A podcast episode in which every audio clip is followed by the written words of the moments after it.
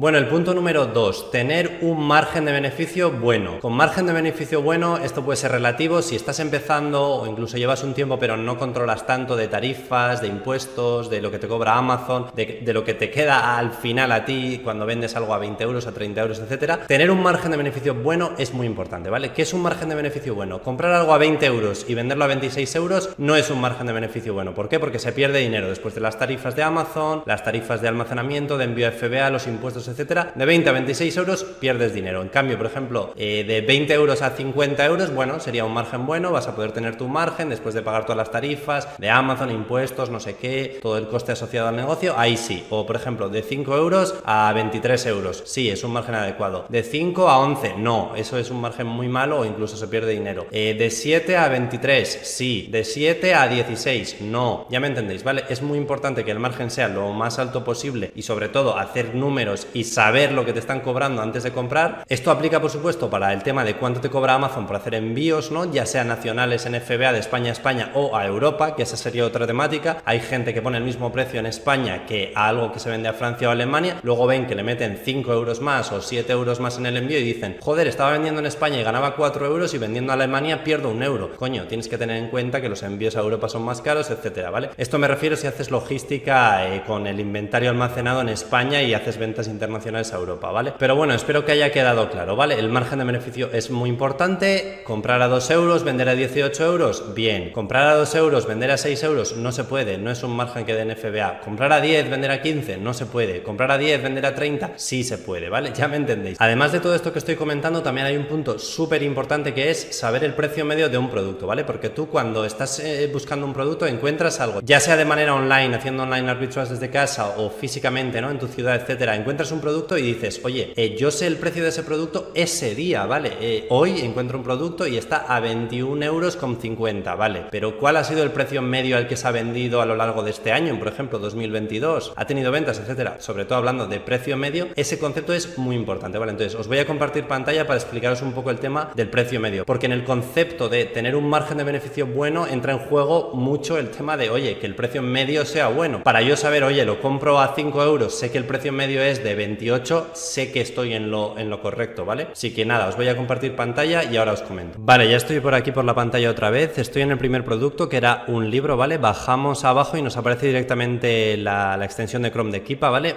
Un software fundamental para hacer arbitrage, el modelo de negocio de arbitraje eh, en Amazon FBA, ¿vale? Que consiste en vender productos que ya están listados en Amazon, que ya se venden y no tienes ni que crear marca ni eh, hacer publicidad ni nada, ¿vale? Simplemente compras y vendes. Obviamente compras más barato y vendes más caro para obtener así tu margen de beneficio, ¿vale? Entonces, eh, este producto, por ejemplo, ¿vale? Eh, lo más importante a recalcar, os lo digo rápido, venís a ese producto, ¿no? El producto que estéis analizando en cuestión y decís, oye, ahora por ejemplo está a 30 euros, solo hay un vendedor, ¿vale? Vemos aquí todas las opciones de compra. Una persona vende a 30 euros más 2,99 de envío, ¿vale? Serían 33 euros en total. Bueno, 32,99. Entonces dices, no sé, o sea, este producto que se vende a 30 euros, a 33, o no se va a vender nunca porque hay que ponerlo a 10 euros que si no, no se vende.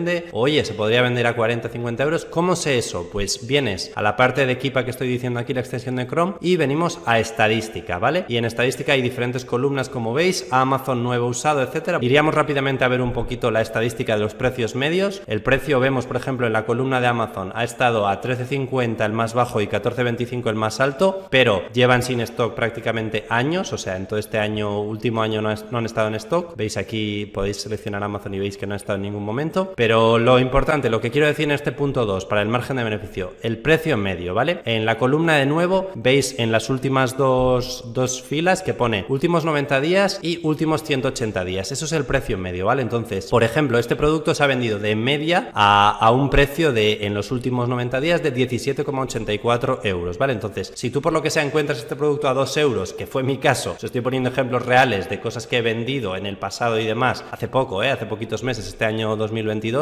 pues dices, joder, yo encontré este producto a 2 euros, vi claramente que el precio medio era adecuado, era de 17,84 o bueno, de 16 euros en los últimos 180 días y dije, bueno, sé que puedo comprar a 2 y vender a 16 o comprar a 2 y vender a 20, ¿no? Tenéis que saber jugar y entender lo que es el precio medio para decir, oye, ¿me conviene comprar este producto o no me conviene comprar este producto, ¿vale? Voy a cambiar al siguiente producto para que lo veáis. Esto era un videojuego NBA 2K20. Este producto, ejemplo, yo también lo encontré por 7,99 euros y por 8 euros, creo. Hace poquito, hace un mes y medio, dos meses, y bueno, ya se ha vendido, compré una unidad solo, la compré a 8 euros y la vendí a 30 euros más o menos, a 29,99. Entonces, de 8 euros a 30 euros yo sé que es un buen margen, después de las tarifas, impuestos, costes de almacenamiento y tal, envío FBA, sé que gano dinero, gano bastante dinero, entonces dije, de 8 a 30 euros, sí, bien, lo compré. ¿Y por qué también lo compré? Porque analicé la estadística y dije, oye, el precio en medio, en la columna de nuevo, porque lo vendí en estado nuevo este, este producto, últimos 90 días vi